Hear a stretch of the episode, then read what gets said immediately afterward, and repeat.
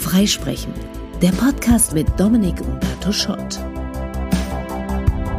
Freundschaft, Loyalität, Freiheit, Verantwortung, Familie, Weiterentwicklung, Karriere, Erfolg, Empathie, Zusammengehörigkeit.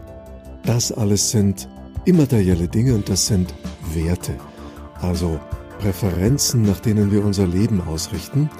Und wie komme ich heute auf dieses Thema? Weil wir alle gerade in so einer Ausnahmesituation leben, wo wir ohnehin vielleicht Zeit und auch Gelegenheit haben, mal so ein bisschen über unser Leben nachzudenken und zu überlegen, war ich eigentlich die letzten Jahre in der richtigen Richtung unterwegs?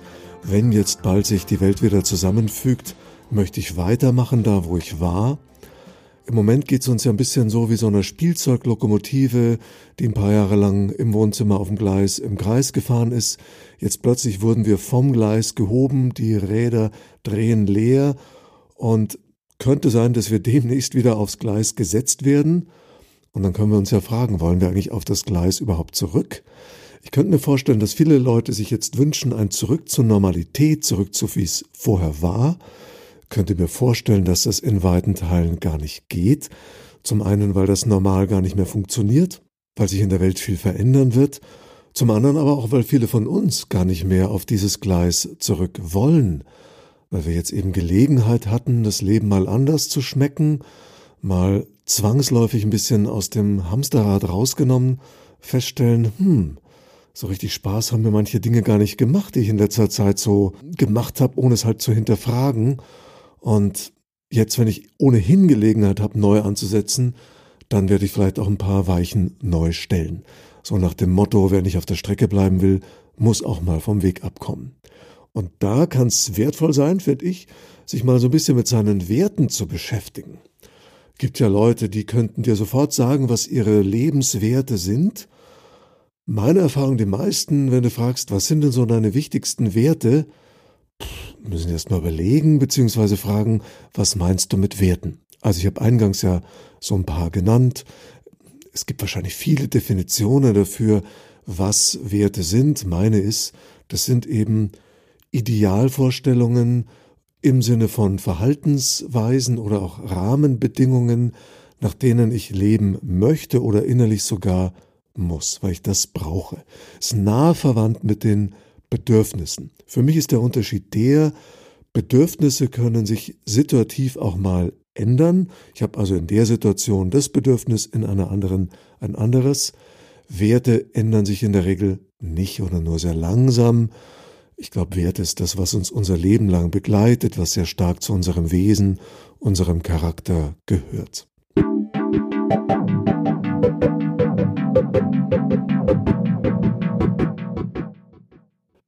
Thema Wert ist bekannt aus dem Verkauf. Da kennt man zum Beispiel die drei Grundwerte Sicherheit, Stimulanz und Dominanz. Zum Beispiel die sicherheitsorientierten Typen die fragen sich vor allem, ist das Produkt zuverlässig? Gibt es da Garantie drauf? Ist das auch schon lange auf dem Markt und hat keine Kinderkrankheiten mehr? Empfehlen es auch andere? Gibt es zum Beispiel gute Internetbewertungen? Dann habe ich eine größere Sicherheit, auch das Richtige zu kaufen. Ah, weil ich möchte nicht das Falsche gekauft haben. Ich möchte kein Risiko eingehen. Die Stimulanztypen sind eher die, die aus Spaß, und Selbstbelohnung auch mal was kaufen, was sie vielleicht gar nicht brauchen und die Frage, ob das dann wirklich das richtige Produkt ist oder von anderen empfohlen wurde, spielt nicht so eine Rolle. Da ist dann eher der emotionale Faktor wichtig. Es hat eine schöne Farbe, es sieht schön aus. Ich habe jetzt Lust drauf. Ach, das mache ich mal. Die Stimulanztypen wären die, die reinkommen und erstmal Champagner oder Prosecco rufen. Also wer die erkennt, der weiß genau im Verkauf, wo er ansetzt. Dominanztypen sind die, denen besonders wichtig ist, dass Sie im Verkaufsprozess die Hosen anhaben, dass Sie bestimmen, Sie entscheiden. Und kluge Verkäufer erkennen das, spüren das und gehen darauf ein. Meine These ist, dass man diese drei Bedürfnisse nochmal grundlegender unterscheiden kann, nämlich in zwei, die wir von Anfang an im Leben haben, und zwar alle, nämlich Sicherheit und Stimulanz, und eines, das erst mit dem erwachenden Ego dazukommt, wenn wir als Kinder mit fünf, sechs, sieben Jahren langsam unsere Willenskraft voll ausgebildet haben und auch eine Idee und Vorstellung langsam entwickeln, das will ich, das will ich nicht, dann erwacht in uns der Wunsch nach Selbstbestimmung, nach Selbstwirksamkeit, nach Anschaffen, nach Entscheiden, nach Autonomie und das kann sich dann in einer Dominanzhaltung zeigen.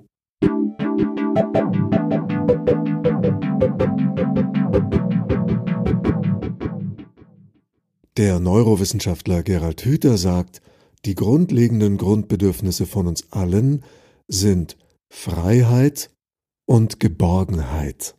Und Freiheit könnten wir auch ersetzen durch Wachstum und Geborgenheit auch durch Sicherheit. Und warum sind gerade die beiden, Freiheit und Geborgenheit, Grundbedürfnisse, die wir alle haben, weil wir so das Leben kennenlernen in den ersten neun Monaten.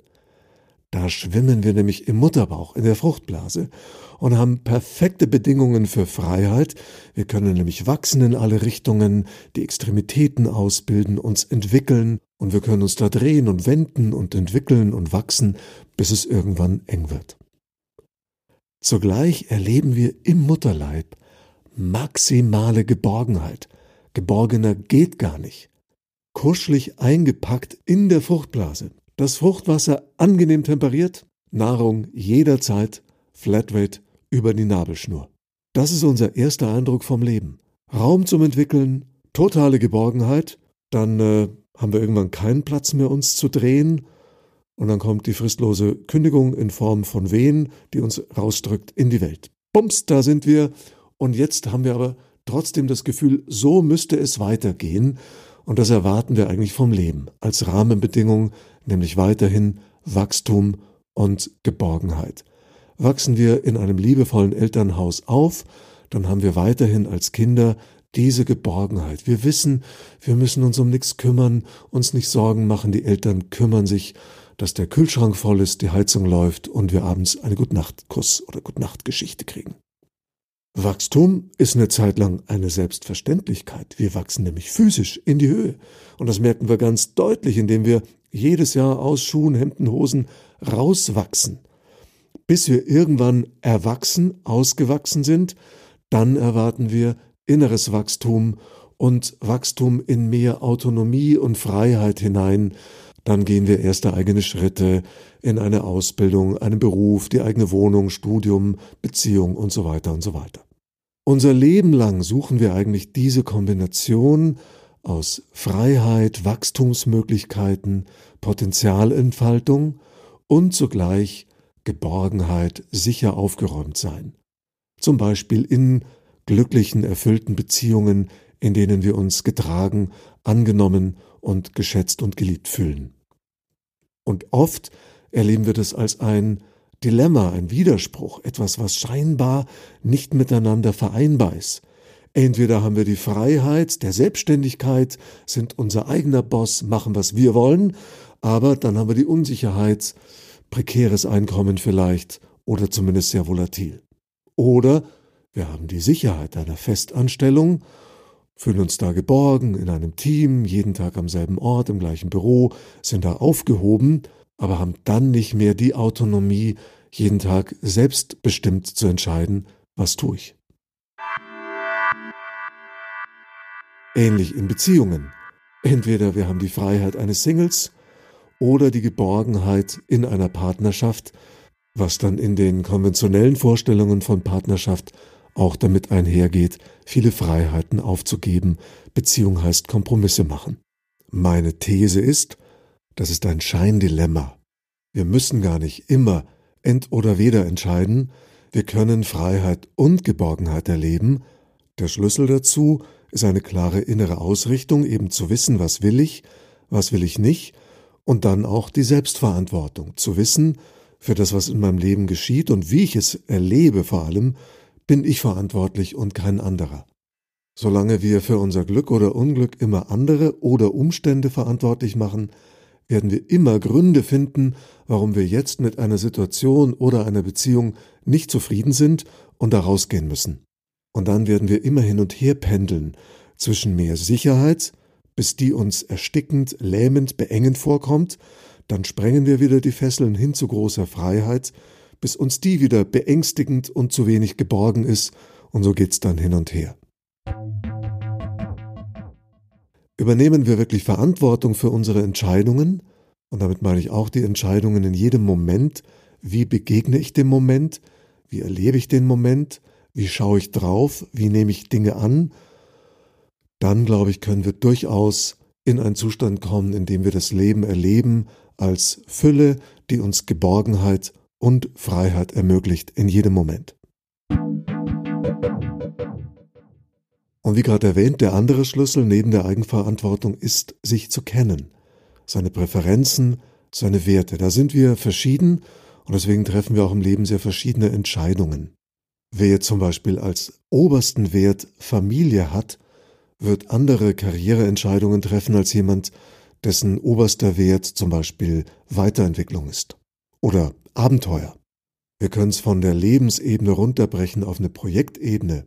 Wer in allem, was er oder sie tut, Qualität als Ideal anstrebt, wird in der Arbeit andere Prioritäten setzen, anders vorangehen, auch mal mehr Zeit investieren, als jemand, dessen oberstes Ziel zum Beispiel Ergebnisse sind. Dem einen ist Struktur wichtiger, dem anderen Kreativität. Da wären wir wieder bei Sicherheit und Stimulanz. Struktur ist verwandt mit Sicherheit, das heißt, diese Struktur ist erprobt, die funktioniert, die tasten wir bitte nicht an. Kreativität ist natürlich verwandt mit dem Stimulanztyp, das heißt, solche Leute schmeißen lieber mal Strukturen über den Haufen, einfach um etwas neu zu erfinden. Und dann kommt es darauf an, übertreibe ich meine Werte oder lebe ich die in einem gesunden Maß? Übertreibung kann sein, ich schmeiß ständig Dinge über den Haufen, einfach aus einem inneren Zwang heraus, immer kreativ zu sein. Gesundes Maß heißt, ich bin innovativ da, wo es sich lohnt, wo es Sinn macht, aber lass auch mal Dinge stehen, da wo sie gut funktionieren. Also nochmal die These, und da schließe ich mich Gerald Hütter an, wir haben alle als Grundbedürfnisse in uns angelegt Freiheit und Geborgenheit. Jetzt haben wir vorhin gesagt, wenn wir in einem liebevollen Elternhaus Geborgenheit erlebt haben und natürlich wunderbar wachsen und uns entwickeln durften, herrlich, aber wir wissen auch, es hatten nicht alle dieses ideale Elternhaus, und die Frage könnte sein, welches von diesen beiden Grundbedürfnissen wurde in einer prägenden frühen Kindheitsphase eine Zeit lang nicht befriedigt, so dass uns ein lebenslanger Hunger, eine lebenslange Sehnsucht nach diesem einen Wert, nach diesem Grundbedürfnis geblieben ist. Geborgenheit oder Freiheit? Was vermissen wir mehr im Leben? Wonach haben wir Sehnsucht? Ein einfacher Indikator könnte sein, bei welchen Filmen haben wir am Happy End Tränen in den Augen? Bei den Filmen, bei denen der Held gegen alle Widrigkeiten sein eigenes Ding macht, endlich seinen Weg findet und am Schluss endlich Erfolg hat? Das wäre der Wert Freiheit, Autonomie, Selbstverwirklichung? Oder bei den Filmen, bei denen ein Paar gegen alle Widrigkeiten am Ende endlich zusammenkommt die große Liebe, das große Glück, das Happy End, die Geborgenheit. Was berührt uns tiefer? Das ist vielleicht das, wonach wir mehr streben, weil da in uns ein Hunger ist.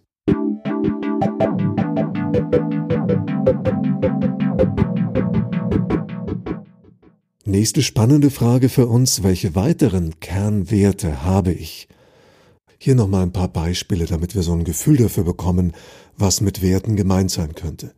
Zum Beispiel Loyalität, Familie, Leidenschaft, Integrität, Spaß, Toleranz, Vertrauen, Teamwork, Querdenken, Fairness, ähm, ein Erbe hinterlassen, Erfolg, Verantwortlichkeit, Beständigkeit, Anerkennung und so weiter.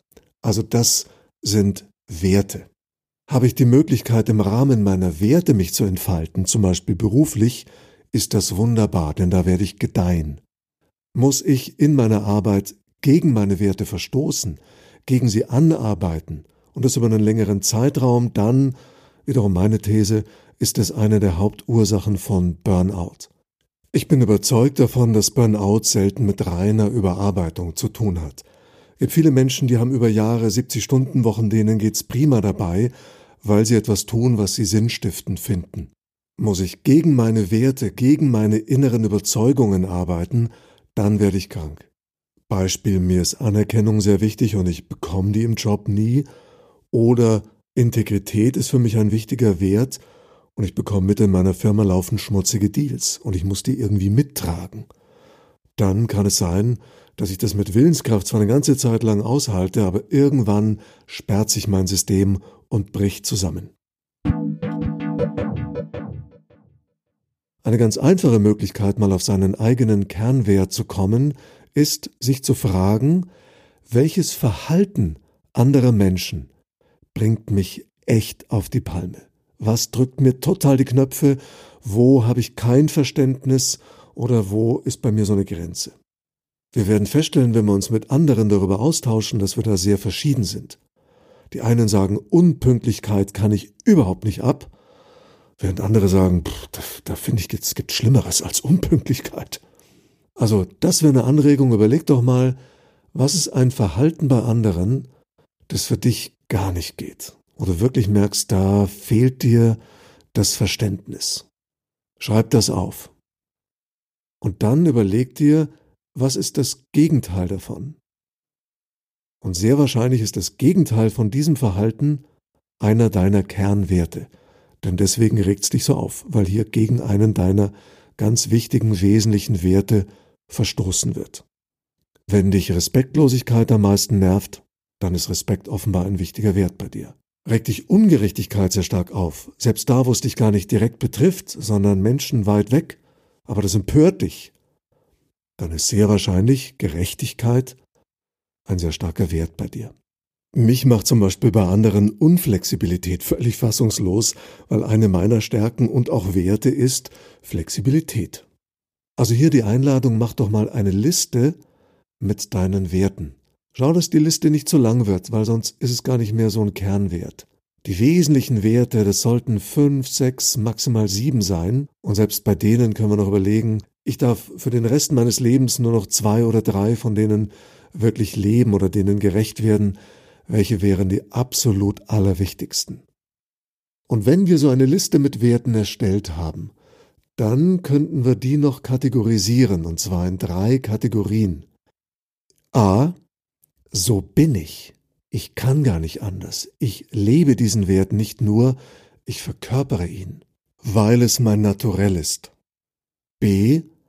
So wäre ich gern. Das ist ein Ideal, dem werde ich nicht immer gerecht, aber ich strebe es an, bewundere es bei anderen. Und C. Dieser Wert ist bei mir aktuell wichtig in der jetzigen Lebenssituation, weil er gerade verletzt ist. Beispiel Gesundheit. Gesundheit ist den meisten nicht wichtig, solange sie gesund sind. Werden sie krank, rutscht Gesundheit auf der Prio-Liste plötzlich ganz nach oben. Oder jetzt in der Corona-Krise können wir ja verschiedene Bedrohungen empfinden. Bedroht sein kann die Gesundheit, das Einkommen, der Arbeitsplatz oder die Freiheitsrechte. Bei welcher dieser Einschränkungen oder Bedrohungen bleibst du gelassen und welche stresst dich? Kann ein Hinweis sein, was sind Werte, was ist dir wirklich wichtig. Und jede Priorität ist legitim. Denn wir sind verschieden und das ist okay.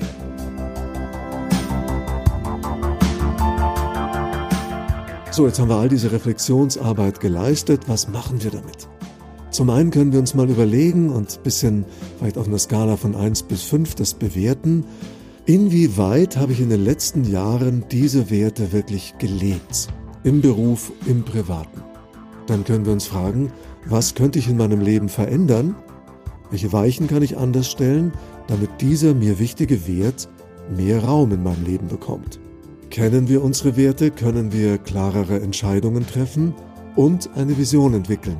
Wie sieht mein Idealleben in fünf oder zehn Jahren aus, in dem ich wirklich gemäß meinen Werten und Bedürfnissen im Leben lebe?